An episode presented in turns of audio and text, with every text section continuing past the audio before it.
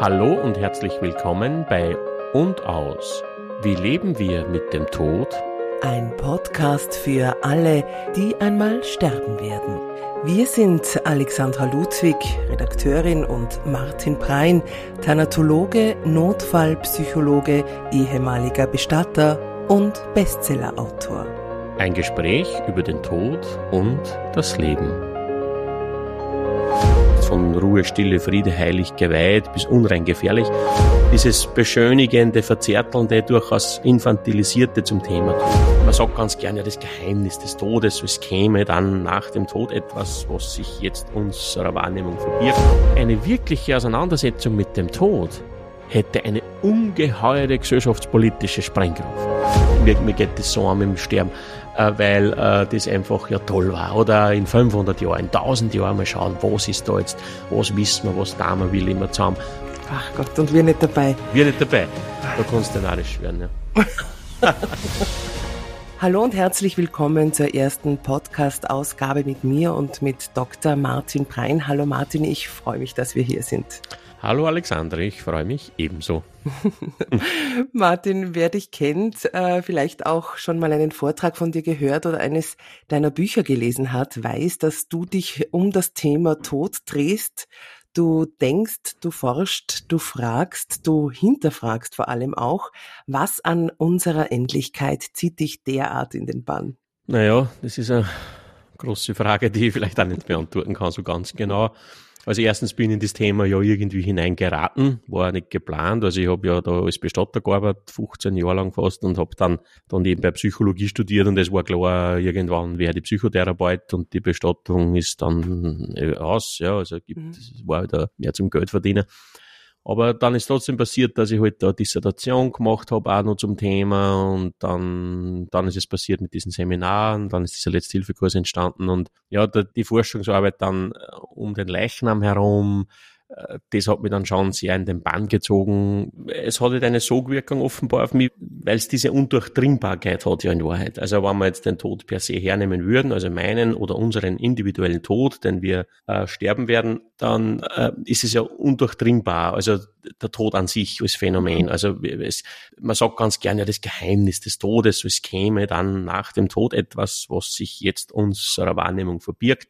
Und davon gehe ich ja nicht aus. Also der Tod ist dieses radikal Unbekannte. Davon ist halt rational auszugehen. Aber trotzdem ist es faszinierend eben diese Undurchdringbarkeit. Also da tritt der Tod mhm. ein, zurück bleibt der stumme Leiche und wir stehen einfach rational an. Mhm. Und, und das interessiert mich, also auch dieses Anstehen und was dann wir oder wie gehen wir mit Dingen um, wo wir anstehen. Rational. Mhm. Und das ist dann spannend. Dann sind wir natürlich stark in der ganzen evolutionären Menschheitsentwicklung auch, ne? wie, wie dann die Menschen immer schon seitens der Umwelt und des Lebens und der Natur, wo die Menschheit halt immer angestanden ist einmal. Ja, früher hat man halt vor ein paar tausend Jahren oder zehntausenden Jahren geglaubt, wenn es donnert, sind halt diese und jene Dämonen oder Götterbewegungen oder Mhm. Der Gott schimpft, ne, wie man gesagt hat, früher vielleicht. Und, und, und, und jetzt ist es schon passt. Und wo wir heute anstehen, entwerfen uns auch gern so übernatürliche Erklärungen und so weiter. Und der Tod ist natürlich da ein Fundus an, mhm. an, an in der Menschheit sich äh, entwickelnden Nachtodvorstellungen und Sinndeutungen und so weiter. Und das mhm. ist halt unglaublich faszinierend und nicht nur dahingehend faszinierend, diese Vorstellungen zu beschreiben, sondern was haben die für Rückwirkung aufs jeweilige Leben da im Hier und Jetzt, ja, letztlich mhm. und, und vieles mehr, ja. Mhm. Und weil es halt natürlich das Thema so viele, jetzt wieder zurück zum Hardcore-Handwerklichen, als Geisteswissenschaftler vielleicht, der dann auch da sitzt und liest und denkt und schreibt, weil halt dieses Thema ähm, auch so viele, wie soll da so viele Lebensbereiche oder alle Lebensbereiche wahrscheinlich durchdringt, so ist es auch in die Fachrichtungen. Also wenn man sich mit dem Thema befasst, liest man Bücher, äh, taucht man ein in die Philosophie, in die Medizin vielleicht ein Stück weit, in die Biologie, soweit man es mhm. versteht, ganz stark in die Evolutionsbiologie, ähm, in die Psychologie natürlich, in, die Soziologie, in die Anthropologie. Also das ist ja unmöglich zu durchdringen alles, aber das Spannende ist halt dieser, ähm, wie soll ich sagen, wie, wie, da gibt es ein gescheites Wort dafür. Also dieses äh, aus verschiedenen Fachrichtungen Eklektizismus, das ist das Wort, das ich jetzt gesagt habe, Eklektizismus. Also man muss in alle verschiedenen Fachrichtungen eintauchen, aber nur ein bisschen. Ja, weil mhm. sie überall nur ein bisschen drinnen klar, weil sie kann nie Evolutionsbiologie jetzt oder Experte werden oder Dings. Also man ist mehr so ein Dilettant halt, ja, so wie, so wie, so wie die, so wie die Rotzen, alles ein bisschen kennen, aber nichts gescheit, ja. Und, und so ist wahrscheinlich da auch dann. Aber das ist halt interessant, ja. Du vergleichst dich gerade mit einer Ratte. Naja, die sind ja nicht so unsympathisch, wie im ersten Moment ausschauen, glaube ich. Die, sind ja, die, die, die Rotzen sind ja übrigens ähm, Tiere. Ne? Man sagt in der Evolutionsbiologie, die Evolution und so weiter, die tut nur genau so viel, wie es jetzt gerade für die jeweiligen Verhältnisse passt. Und sobald sich die Verhältnisse ändern, kann es für eine Gattung oder eine Art halt den Tod bedeuten. Ne? Sobald sich in der Umwelt oder in, der, in dem Setting eine Kleinigkeit verändert, kann sich die Art vielleicht anpassen, aber wenn die Veränderung schnell passiert, stirbt es aus. Und die Rotzen überleben deswegen wahrscheinlich auch so vieles oder vieles mehr wie andere Arten, weil sie sie weil sie so Universalisten sind und sie ganz schnell auf Verschiedenes anpassen können. Also da Bakterien. Das ist der Mensch dann im Vergleich wahrscheinlich eher nicht so, ne? Also wir sind da eher langatmig. Ja, ja schon. Das, das würde ich man jetzt nicht sagen, aber was die Evolutionsbiologen sagen, Daten zum Menschen. Aber was uns Menschen natürlich auszeichnet, warum wir so viel verschiedene Gegebenheiten, sei es klimatischer Natur oder ähm, biologische Widrigkeiten überstehen können, hat natürlich zu tun, weil wir Menschen eben dieses komplexe Gehirn haben und Wissenschaft haben, Technik haben und das Krücken sind, die uns natürlich sehr anpassungsfähig machen. Ne? Wir können in, in der Kälte überleben, weil wir halt eine Heizung haben oder ein Thermounterwisch oder Angora-Unterhosen. Äh, wir haben Klimaanlagen, ne? aber aber rein vom Organismus her holen wir sehr wenig Spannbreiten aus. Also wenig, wenig Kälte, wenig Hitze, wenig klimatische Veränderungen, wenig äh, beim Sauerstoffgehalt in der Atmosphäre darf sich gar nichts verändern. Also wir sind deswegen so anpassungsfähig, weil wir halt Wissenschaft und Technik haben. Mhm. Martin, in der Signation ist der Begriff Thanatologie bereits gefallen und du hast in Linz ja auch das Institut für Thanatologie gegründet. Ich muss immer ein bisschen aufpassen, weil ich mache gern Thanalogie daraus. Ja, das hast du schon ähm, gemacht, genau. was bedeutet es eigentlich, ein Thanatologe zu sein? Ja, also da bist, du nicht die Einzige, die, der das passiert mit, bei dir ist dir, dir ist letztes Mal passiert zu sagen, also ich bin Thana, wie hast du gesagt? Thanaloge. Thanaloge, genau. Und die meisten Menschen verstehen bei Thanatologie ja Tantralogie. Also da weiß man auch, was da der, wie sagt man, wie sagt man da der, Tantrologie-Experte. War der Wunsch, der Gedanke des ah. Vater des Gedanken. So sagt man, der Wunsch, der Vater des Gedanken. Die Thanatologie gibt's äh, eigentlich nicht, ist jetzt kein Begriff. Also die, die Logie ist immer die Lehre oder die Wissenschaft von etwas, ne, die mhm. Logie genau definiert muss man sagen, die Thanatologie ist sozusagen die Wissenschaft vom Tod, von der Sterblichkeit und der Bestattung in ihren soziologischen und psychologischen Aspekten. Und das klingt äh, voll gescheit. Ja. Also das ist so die offizielle Definition von dem, aber es gibt jetzt nicht, man kann jetzt nicht auf einer Universität Thanatologie studieren oder es gibt jetzt keine Ausbildung oder was, also keine, keine, keine wissenschaftliche. Aber immer wenn sich halt Sozialwissenschaftlerinnen oder Wissenschaftlerinnen aus anderen Fachbereichen so intensiv forschend äh, und lehrend mit dem Thema Tod beschäftigen, kann man das Thanatologie nennen.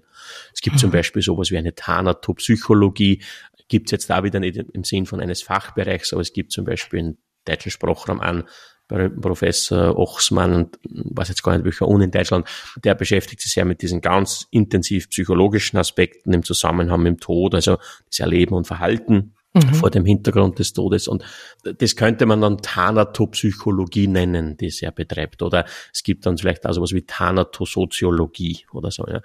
Aber wie gesagt, das ist kein geschützter Begriff und ich gebe es offen und ehrlich zu. Ich, ich, ich betitle mich deswegen so, weil es halt keiner kennt und weil es jeder googelt dann und weil man den Begriff dann ein wenig salonfähig machen kann und Psychologe mag ich mir nicht so gern nennen, weil die haben die Leute auch gleich so ein mhm. Bild davon, ja, und, ja, die Psychologen, ja, Maria. Bestattet ja immer. Tantrologe schon besser meinst. Als Tantrologe schon spannend, genau.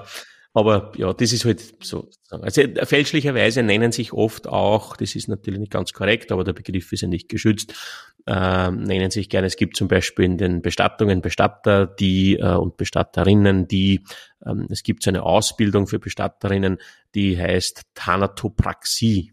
Und die Thanatopraxie ist sozusagen etwas, wo Bestatterinnen vornehmlich lernen, das ist eine sehr komplexe, schwierige, lange Ausbildung, äh, Leichen wiederherzustellen. Also wenn da jetzt vielleicht ein Leichnam schwer verletzt ist, schwer verstümmelt wurde durch einen Unfall, dann lernen die das wirklich so wie ein plastischer Chirurg nahezu, äh, das wiederherzustellen. Und das nennt man Thanatopraxie. Und äh, viele Bestatterinnen und Bestatter, gerade in Deutschland habe ich wahrgenommen, nennen sich nicht ganz korrekterweise Thanatologen, mhm. meinen aber die. Thanatopraxie. Aber man kann das viel einfacher ausdrücken, nämlich genau mit dieser Frage, die unseren Podcast da untertitelt, nämlich wie leben wir mit dem Tod? Man könnte sagen, das ist das Forschungsinteresse der Thanatologie und diese Frage, wie leben wir mit dem Tod, schließt natürlich alles, was nur irgendwie mit Tod zu tun hat, ein. Mhm. Wie erleben wir Trauer? Wie gehen wir mit Trauernden um? Was tun wir in der, unserer Kultur mit Leichnam? Was macht der tote Körper überhaupt mit uns? Wie, wie leben wir eigentlich mit dem Wissen, dass wir tot sein werden? Mhm. Ja, also, wenn ich jetzt in die Stadt gehe am Hauptplatz und frage die Menschen, ob, sie Angst vor dem Tod haben, dann werden die meisten sagen, na, vom Tod habe ich keine Angst. Also, wie ich stirb, das ist mir nicht wurscht. Aber, oder dass ich tot bin, ist mir wurscht. Und das wage ich zu behaupten, stimmt nicht. Aber wir können das dermaßen gut verleugnen in uns und wir müssen das vielleicht auch ein Stück verleugnen. Aber solche Sachen interessieren mich wahnsinnig und das subsumiert sich alles auch unter der Frage eben, wie leben wir mit dem Tod? Bis hin vielleicht, was wir auch in dem Podcast dann äh, mal machen werden, dass wir auch aus alle möglichen Bereichen, was mit dem Tod zu tun haben, auch Leute einladen und fragen, wie geht's ihnen? Wie geht's in Gerichtsmediziner in seiner Arbeit eigentlich wirklich? Wie geht's der Hospizkrankenschwester? Wie geht's der Oma, die hm. vielleicht weiß, ja, recht weit ist es nimmer. Ja, also das sind halt spannende Fragen und das könnte man sagen, ist Thanatologie und das ist, das ist auch was, was mich interessiert, wahnsinnig. Hm. Okay. Aber genau. Thanatologie hat auch nichts mit Sterbeforschung zu tun. Ich glaube, das wird auch gern verwechselt, oder? Na, Sterbeforschung gar nicht. Ähm, Sterbeforschung weiß ja nicht, was damit gemeint ist. Äh, ich kenne einen, der sich so nennt und das hat einen ganz schweren esoterischen Einrutsch äh, und äh, das auf gar keinen Fall, äh, ich meine, der Sterbeforschung könnte ich mir vorstellen, Palliativmedizinerinnen zum Beispiel, die auch das Sterben an sich im Sinne der letzten Phasen des Körpers auch Richtung Eintritt des Todes untersuchen.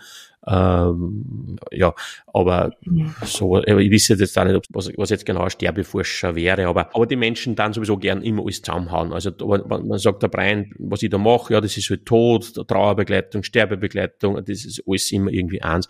Und es gibt auch so eine Definition vielleicht, die man anbringen könnte, auch um Sterben und Tod zu unterscheiden. Ne, man könnte sagen, Sterben ist nur Leben, Sterben findet nur im Leben statt.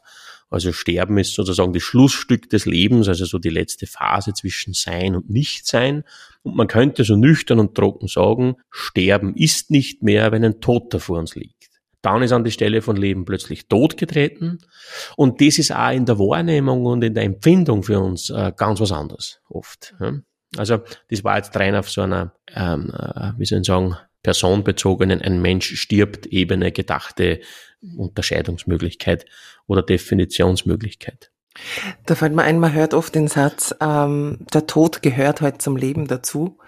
In dem Fall wäre es eigentlich ja, das Sterben gehört zum Leben dazu. Der Tod ist definitiv das Ende davon. Äh, vollkommen richtig, genau. Hast mhm. vollkommen richtig jetzt herausgedacht, ja. Mhm.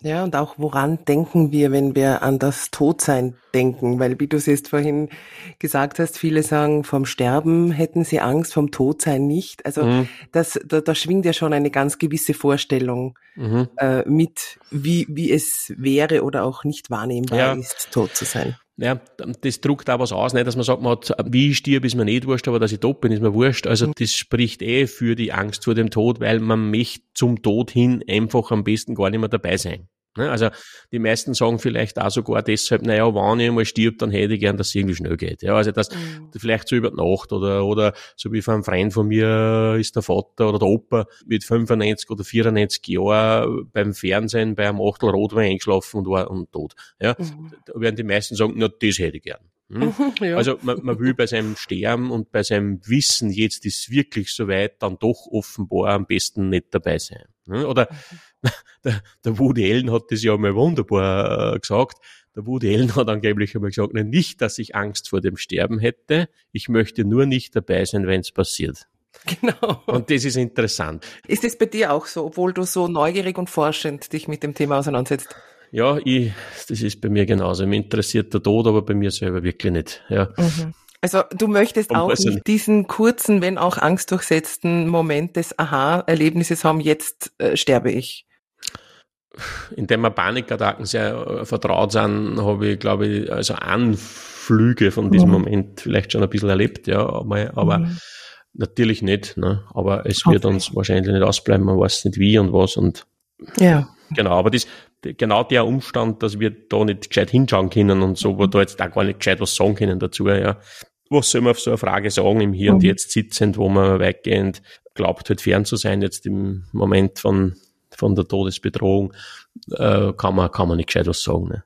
Das mhm. ist, Bleibt also, ein Stück weit abstrakt. Das ist was, was mich natürlich auch sehr beschäftigt, äh, was wir auch in dem letzten Buch äh, gut verarbeitet haben, diese Fragen um, um diese Aspekte herum, also wie dann wir individuell mit dem Wissen, dass wir tot sein werden. Was da, mhm. wir, was da wir da individualpsychologisch in uns, wie können wir das gut verleugnen, müssen wir ein Stück weit, ne? Mhm. Es ist zum Beispiel immer ganz eine gefährliche Sache äh, oder mit Skepsis zu betrachten, wann Ola Heiling da immer standardmäßig von den zum Thema Sprechenden da beklagt wird, dass die Allgemeinheit ja den Tod verdränge und das soll man doch nicht tun. Da wäre ich vorsichtig. Also wir werden da nur ganz gut herausarbeiten, dass wir das ein Stück weit verdrängen müssen. Mhm. Sonst wäre ja Fortexistieren überhaupt nicht möglich. Da muss man einfach viel genauer hinschauen, also was so allgemein floskeltechnisch da gerade alle Heiling immer dahergeredet wird. Ja, da muss man viel genauer hinschauen. Ja, das ist nicht so einfach. Da, da schwingt schon was mit und du als Beobachter eben oder seit vielen Jahren als Beobachter all dieser Facetten, Aspekte und Umgangsweisen und auch Ideen rund um den Tod, ähm, da stellt sich ja auch in einem selbst natürlich eine gewisse Haltung ein und vieles von dem, wie wir vor allem, wie du es eben angesprochen hast, in der öffentlichen Rede über den Tod sprechen, stößt ja jetzt bei dir, um es mal vorsichtig zu formulieren, nicht nur auf ähm, Zustimmung und Begeisterung. Äh, kannst du es kurz auf einen Nenner bringen, was dich stört?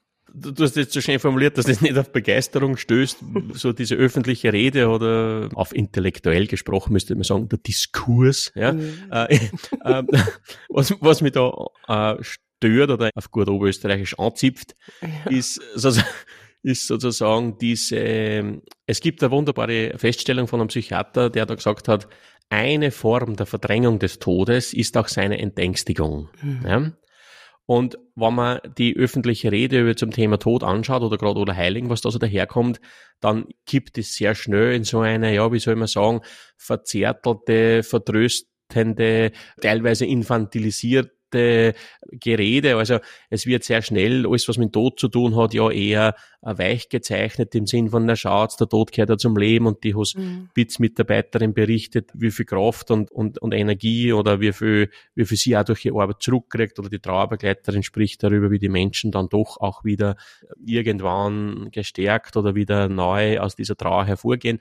Und auch wenn man sich die Bildsprache zum Thema anschaut, es hat alles so was Verzärteltes, Wolkerl, Barmal, Blumal, Kerzal, das können die Zuhörerinnen ganz einfach einmal probieren. Wenn man mal ins Google, im Internet eingibt, äh, Tod, Sterben, Trauer und geht auf Bilder, dann kriegt man eben äh, Herbstlaub, Bäume, Licht, mhm. Sonne, Sonnenstrahlen, Pusteblumen, äh, Steg, der in den See hineinragt, Hände, die sie halten. Also so alles so ein eher weich gezeichnetes, beschönigtes, verschönetes äh, und sehr schnell kommen so, so, so Vertröstungen und gern auch sehr schnell so Anspielungen an die, an die Unsterblichkeit oder hinsichtlich Ewigkeit, ne, also in Gedanken. Und da, da gibt's dieses Zitat, das ich nicht mehr hören kann von, ich glaube, na, Atta Schnitzler war es nicht, aber das wird gern verwendet. Ne? Das, das Wichtigste im Leben, wenn man aus dem Leben gängen, dann ist das, dass man Spuren von Liebe mhm. hinterlassen, mhm. die nicht weggängen und so weiter. Mhm. Also schnell also diesen Anschlag in eine jenseitige Vertröstung hinein.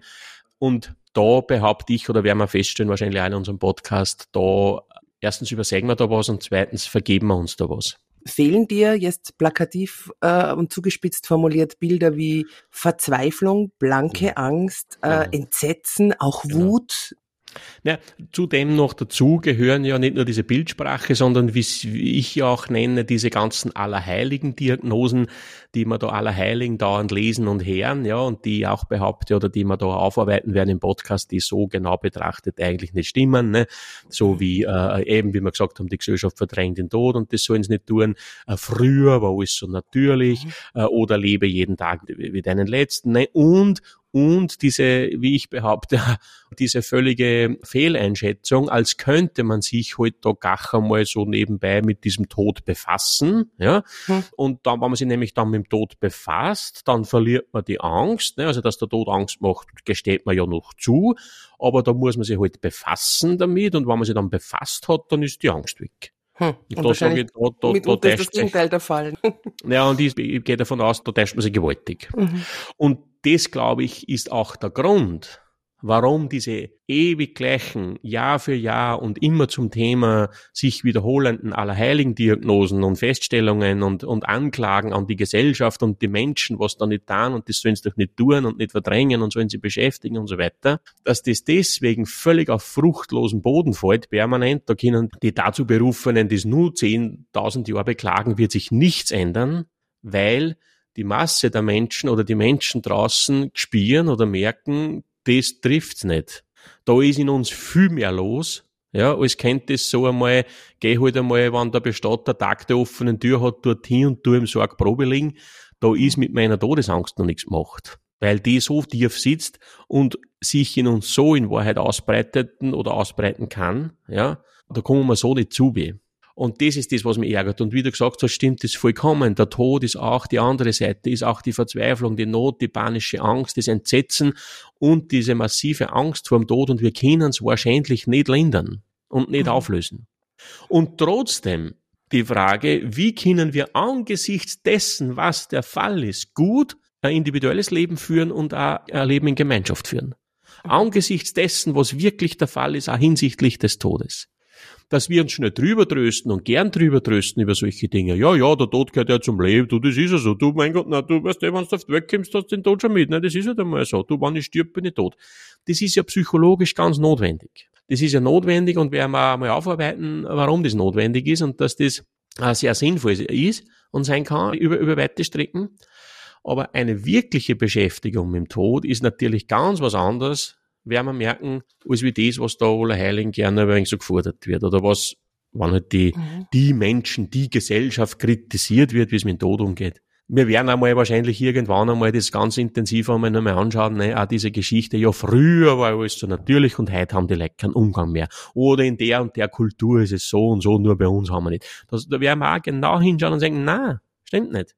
Überall finden wir diese Ambivalenz dem Tod gegenüber. Welche Rolle spielt denn diese Ambivalenz auch generell in deinem Beruf, wenn man sich so intensiv mit dem Thema auseinandersetzt, wie du es eben tust? Ja, die, du hast tatsächlich recht. Also diese Ambivalenz durchzieht das ganze Thema. Wahrscheinlich ist sogar das Leben per se eine einzige Ambivalenz, aber besonders im Tod, der Tod sozusagen stellt uns, oder alles, was mit Tod zu tun hat, kann man sagen, ist hochambivalent. Also das sehen wir schon dem toten Körper gegenüber. Wir werden uns wahrscheinlich in dem Podcast auch mal intensiver beschäftigen mit diesem sogenannten Leichentabu oder eben mit dieser starken Ambivalenz, die der tote Körper in uns Lebende auslöst, von Ruhe, Stille, Friede, heilig, geweiht bis unrein gefährlich.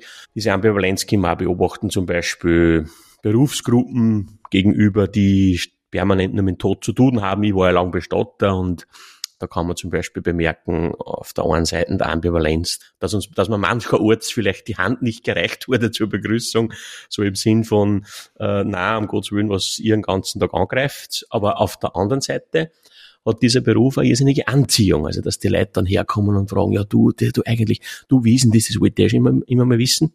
Und meine eigene Ambivalenz, um auf die Frage zurückzukommen, also so war es, glaube ich, irgendwie gedacht, ähm, das Thema Tod, naja, ist hoch ambivalent. Also ich, ich, diese Ambivalenz ähm, zerreißt mir ab und zu, weil natürlich einerseits hat das Thema für mich eine wahnsinnige Faszination und Sogwirkung und ich beschäftige mich jetzt schon sehr lang damit, vielleicht 15 Jahre oder länger.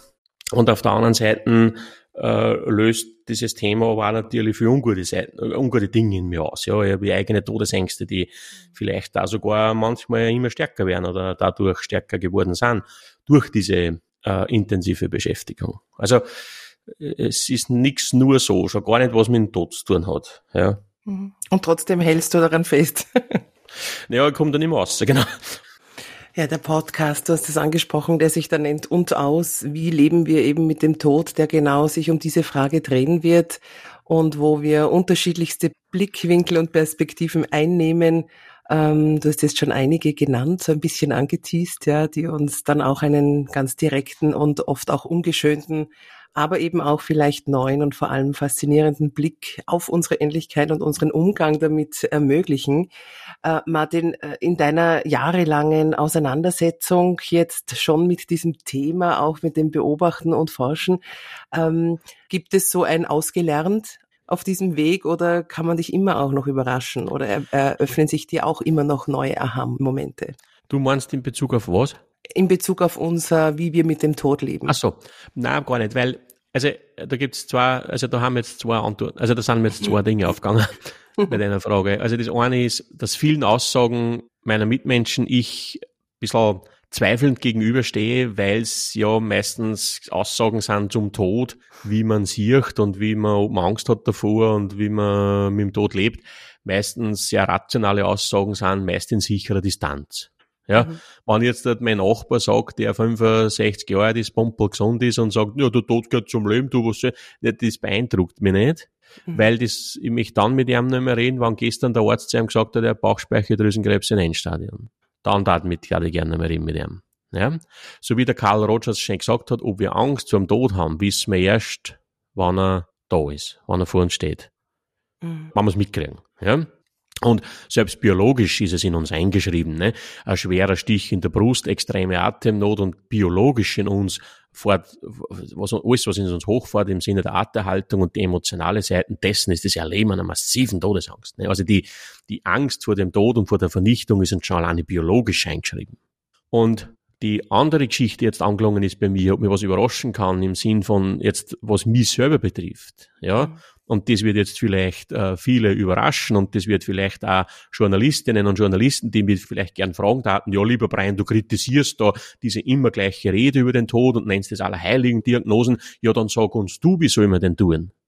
Wie ist denn dann? Was gleich du jetzt, wie wir mit der Todesangst und wie wir mit dem tun sind? Und da muss ich enttäuschenderweise sagen, na, Weil ich habe bis jetzt für mich auch noch gar keinen ganz richtigen Weg gefunden.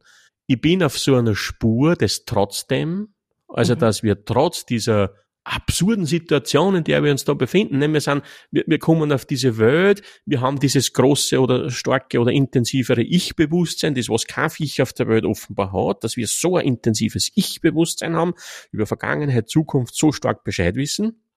Und wir sind das einzige Viech, das so intensiv um seine Auslöschung, seiner Existenz weiß. Ja? Und wie leben wir damit? Ja, wie soll man damit tun? Und das ist eine völlig absurde Situation. Das ist eine völlig absurde Situation, vor der wir stehen. Kein Viech muss mit dieser Absurdität zurechtkommen. Dass es auf die Welt kommt, so ein starkes Ich-Bewusstsein hat, solche Emotionen, Fantasien, Gefühle und das so auf sich beziehen kann und so ich-bezogen erleben kann, auch in Beziehung mit anderen und ich weiß, alles ist eigentlich für ein Hugo. es ist einmal alles ausgelöscht. Ich liege irgendwann an Meter 80 da unten und verwes. Und in, in 30 Jahren, 50, 80, 100 Jahren spätestens in 200 Jahren weiß kein Schwein mehr wirklich, wer ich war, das mir gegeben hat. Oder diese Geschichte auch im Sinne des Trauertrostversuches, in Gedanken wirst du ewig bei uns bleiben. Ja, nur so lang Leute leben, die mich kennt haben. Spätestens in der zweiten Generation ist vorbei. Ne? Und das ist das, wo, wo ich auch jetzt schon enttäuschen muss. Ja, wenn wir über den Podcast reden oder über meine Zugänge zum Thema. Wir haben jetzt da und ich habe keine jetzt eins, zwei, drei Wellness-Antworten dann, wie soll ich jetzt damit umgehen? Eine echte Auseinandersetzung mit dem Tod ist halt auch eine echte Auseinandersetzung. Und die ist breit, tief und immerwährend wahrscheinlich. Aber wir werden merken, sie kann sich massiv auszahlen. Du, du erlebst mich sprachlos und still. Ach so. ich lasse das gerade alles wirken und habe mir ja. auch gedacht, ja, wie ist das, das ist mein, ja, dann, dann, dann, dann denk nur noch. Ja. Das ist mir nämlich auch noch eingefallen, was, warum ich vielleicht auch da so zornig werden kann. Ja, mhm. warum ich das schon alles äh, so dieses ewig gleiche Gerede und diese ewig gleichen Tröstfloskeln und dieses ewig gleiche, ja, weiß gar nicht, wie es nennen soll, ja, diese äh, Kirchenfloskeln dann vielleicht auch zum Teil. Äh, man muss ja das alles immer vorstellen, das Herr der Mensch, der gerade in tiefster Todesangst ist, weil er um sein unmittelbar bevorstehendes Ende weiß. Mhm. Stell dir vor, irgendjemand mit einer schwersten Erkrankung, der weiß, es geht nicht mehr lang und der die, die Welt verlassen muss und seine Liebsten verlassen muss, hört Ola Heiling solche Sätze. Ja, du, der Tod gehört ja zum Leben, gell? Du, wenn du dich mit dem Tod auseinandersetzt, gell, dann ist es, du musst mich halt auseinander, das ist ja nahezu eine Frechheit.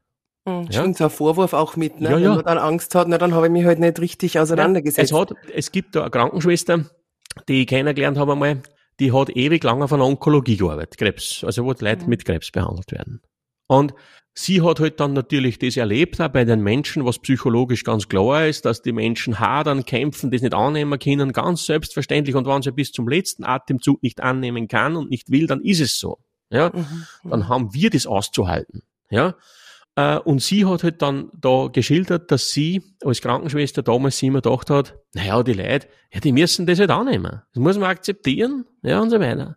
Und dann hat sie selber Brustkrebs gekriegt. Und dann ist es ihr sozusagen, ja, wie Schuppen von den Augen gefallen, beziehungsweise war sie dann zu ihrer furchtbaren Erkrankung auch noch von schwersten Schuldgefühlen geplagt die ganze Zeit, weil sie dann gemerkt hat, wie völlig irrsinnig diese ja, dieses Anraten da im, im, im weitesten Sinne an die Menschen, ja, müssen sie es halt akzeptieren, war.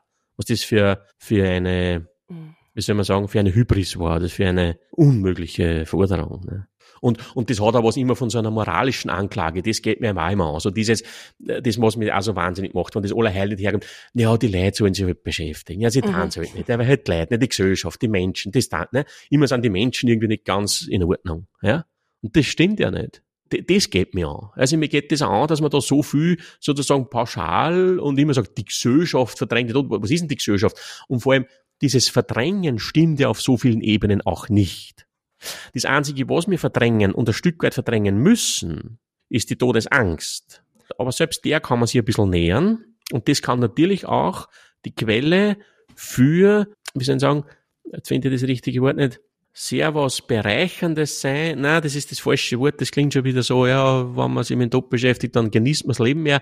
Sondern es kann was unglaublich vielleicht Transformierendes sein. Das individuelle Leben betreffend, aber vor allem das gesellschaftliche Zusammenleben betreffend. Mhm. Wenn wir diese verdrängte Todesangst ein bisschen versuchen kennenzulernen, weil wir dann da unter anderem auch einen Aspekt entdecken werden, was wir alles tun, individuell, aber auch mit uns, zum Beispiel seitens der Macht, mit uns machen lassen, um diese Ängste nicht immer spüren zu müssen. Und da ist viel, viel mehr in den jeweiligen Kulturen und Gesellschaften los, als was uns so bewusst ist. Mhm. Ja? Und das wäre eine wichtige Quelle. Eine wirkliche Auseinandersetzung mit dem Tod hätte eine ungeheure gesellschaftspolitische Sprengkraft. Aber nur muss man sich da zuerst einmal hinwagen, aber mit diesen, mit diesen sofort drüber fahrenden Vertröstungen, die wir da dauernd so hören, da, da, da, da kratzt man das nicht einmal annähernd an. Mm, das ist ja? so ein konservierter Zustand. Ja, ja. Oder du hast das Wort so einmal schön gesagt, so, so ein Scheinbewusstsein entsteht halt da. Ja, ja, mir bin mir den Tod bewusst und du, du seit ich die Arbeit mache, genießt den Tag weit mehr. Ja? Das stimmt ja meistens nicht. Alle Berufskräfte, die mit um das Thema Tod herum arbeiten, sei es in der Palliativ, die ich kenne, oder, oder Einsatzkräfte oder Bestatter, ja, leben genauso wie jeder andere auch.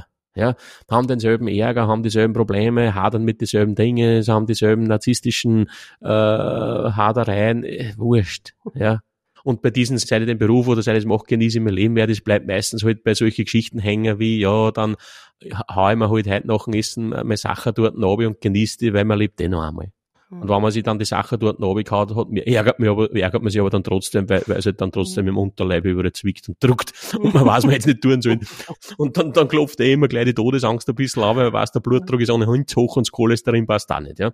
Und, mhm. und es, man fühlt sich dann eh nicht ganz wohl mit dieser scheinbar, ich genießt dann eh jetzt alles viel mehr. Ja. Also, das ist aber keine Verurteilung jetzt. Das meine, das ist jetzt wichtig, dass ich da jetzt nicht mit dem Zeigefinger durchrenne, weil wir alle leben in vielen, vielen Belangen in völligen Illusionen dahin. Mhm. Ja, und auch genauso da. Und die genauso. Ja. Mhm, mh. Aber es wäre eben so spannend und hilfreich, sich uns in dem kennenzulernen, wie wir ticken.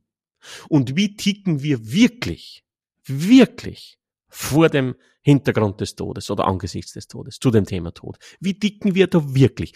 Das wäre die Erforschung wert. Und das versuchen wir vielleicht ein Stück weit da zu wagen in unserem und aus Podcast. und aus. Und aus. Das heißt mein Stichwort ein Stück weit, weil ja. äh, du hast jetzt auch schon einen kurzen Ausblick gegeben. Da wird es natürlich viele spannende Einblicke und auch Debatten oder Diskurse, wie du es nennen Diskurse, ja. geben. Also wir schauen da natürlich auf diese großen Themen äh, wie Todesangst und Verdrängung, aber auch auf, auf weniger unter Anführungszeichen große Themen, sondern einfach ganz banal, wie leben wir denn mit dem Tod? Also in welchen Facetten taucht er auch permanent in unserem Alltag auf, flimmert zum Beispiel als blutrünstiger Krimi oder tragische Nachrichtenmeldung über unsere Bildschirme und so weiter, das und, und, und vieles mehr. Mhm. Ähm, vielleicht ist das auch ein guter Moment, um zu erwähnen, dass man uns natürlich auch gerne Fragen stellen und mhm. schicken kann. Also wir würden da auch gern mit euch ähm, in, ins Gespräch oder in den Kontakt kommen und das kann man tun entweder als Audiofile, dann können wir das auch direkt hier einspielen oder eben als Nachricht oder Mail. Dazu gibt es auch eine E-Mail-Adresse, die da heißt und aus gmx.net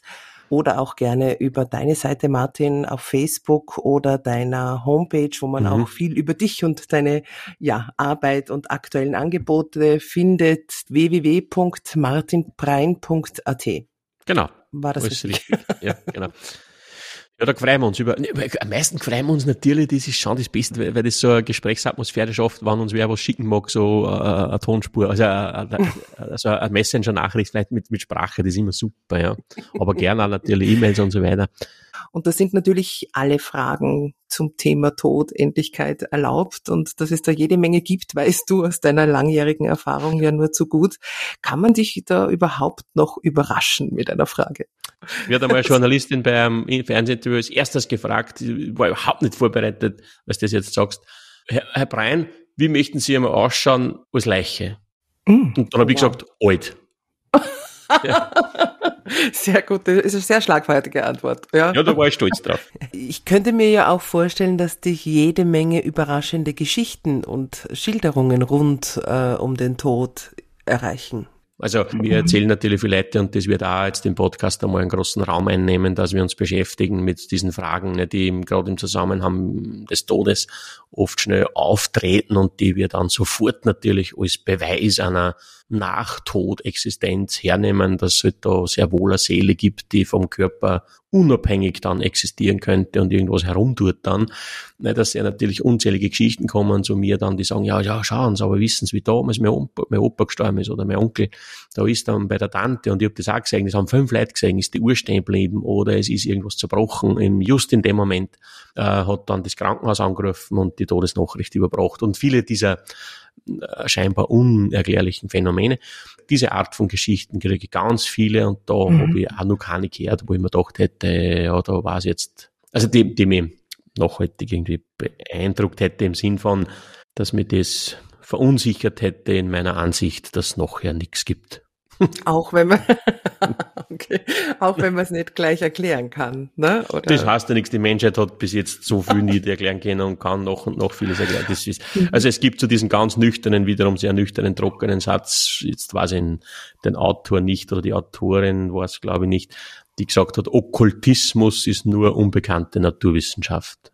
Also, also alles, wo wir jetzt anstrengen, rational scheinbar, ne, wo wir sagen, wir, die Naturwissenschaft weiß nicht weiter, dann greifen wir ins Volle und sagen wir, das ist der Beweis für dieses oder jenes. Natürlich, was die Naturwissenschaft heute nicht weiß, was in 50, 100, 200, 300 Jahren, ganz selbstverständlich.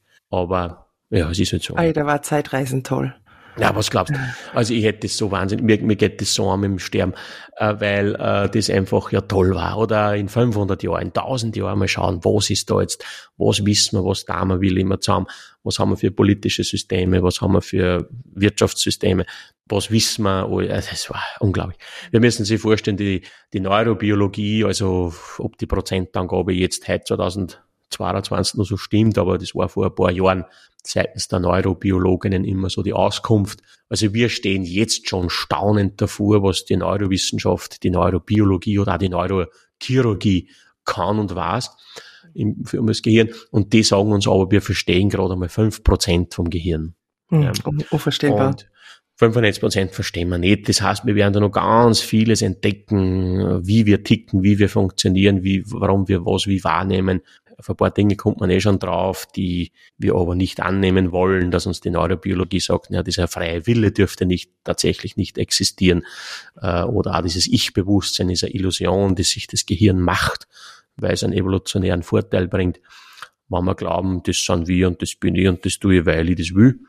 Äh, aber recht viel mehr dürfte nicht dahinter sein. Also da wird noch vieles kommen, wo sozusagen, äh, wie man so sagt, ja, die Kränkungen der Menschheit waren, zum Beispiel die, der Kopernikus, der gesagt hat, ja, die Sonne dreht sich nicht um die Erde, oder der Freud, der gesagt hat, äh, der Herr ist nicht, äh, der Mensch ist nicht Herr im eigenen Haus, oder der Darwin, der gesagt hat, wir stammen vom Offen ab. Das waren wahrscheinlich gegen das, was da noch kommen wird, an Kränkungen, an narzisstischen Kränkungen, ja, dass wir uns da als so besondere Tiergattungen wähnen äh, auf der Erde. Da, diese Kränkungen waren wahrscheinlich ein Kindergeburtstag gegen das, was da noch kommt. Ach Gott, und wir nicht dabei. Wir nicht dabei. Da kannst du narisch werden, ja. äh, aber da wird es dann viele Themen geben, wo, wo, wo die Menschen sicher da was sagen wollen, fragen. Ja, oder das ist ja einfach auch spannend, in, in welchen Aspekten sich jemand ähm, Gedanken dazu macht. Ja, ja, ja. kann ja auch, da gibt es ja. ja. viele Gefühle auch dazu. Genau. Das darf ja auch humorvoll sein. Ja, sowieso. Und das wird's auch. Und wir werden, wir, wir, wir versuchen in dem Podcast natürlich auch dieser Breite gerecht zu werden. Ne? Diesem, wie leben wir mit dem Tod? Diese Frage haben wir ja am Anfang gesagt, umfängt ja alles, was mit dem Thema zu tun hat. Wir werden uns einmal mit dem Leichnam befassen, wir werden uns vielleicht mhm. einmal mit der Trauer befassen, wir werden uns eben mit unserer Todesangst jetzt äh, befassen wir, und so und so weiter. Und wir werden mhm. vielleicht Leute kennenlernen, die einen Job machen. Also, und vielleicht reden wir mal auch über, ja, Begräbnisrituale und Sorg und keine ja. Ahnung, auch was aus meiner Bestatterei, aus der Zeit ja, der Bestattung ja, und all diese ich viele Fragen. Äh, genau, genau.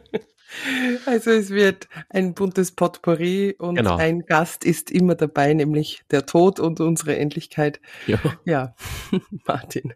Dann würde ich sagen, das war's für Jawohl. den Anfang. Ich freue mich auf viele weitere Gespräche mit dir und überlege gerade, ob wir noch irgendetwas vergessen haben, aber sonst findet man Na. das auch in unseren Show ja. Notes oder wie das heißt. Ja. Show Notes, ja, da findet man die E-Mail-Adresse wahrscheinlich und die, die Home, ah, die E-Mail, genau. Aber was man immer sagen muss beim Podcast, haben sie uns gesagt, ähm, mhm. man muss immer sagen, bitte, wenn euch die Folge gefallen hat, lasst uns da irgendwo ein Like da. Da kann man ah, irgendwo ja. was sagen, super. Oder, weiß ich nicht, irgendwo scheinbar. Gibt es da ein Bewertungssystem? ich kenne mich auch nicht aus. Man merkt, wir sind die totalen Profis. Genau, wir sind voll drinnen im Thema, also wir sind voll professionell und wir sind voll die Podcast, Podcast. erfahren und genau. Äh, genau. Social Media Kanäle sind wir auch voll drinnen. Ja. Das genau. wird schon, Martin, ich glaube. Ja, das wird schon. Aber auf jeden Fall danke auch ja, für deine spannenden Fragen und Gerne. danke an die Zuhörenden. Dann bleibt uns ja nichts mehr anderes zum Sagen als wie und aus. genau, das hast du wunderschön gesagt. Ja. Und aus und bis demnächst. Bis demnächst, ja, danke.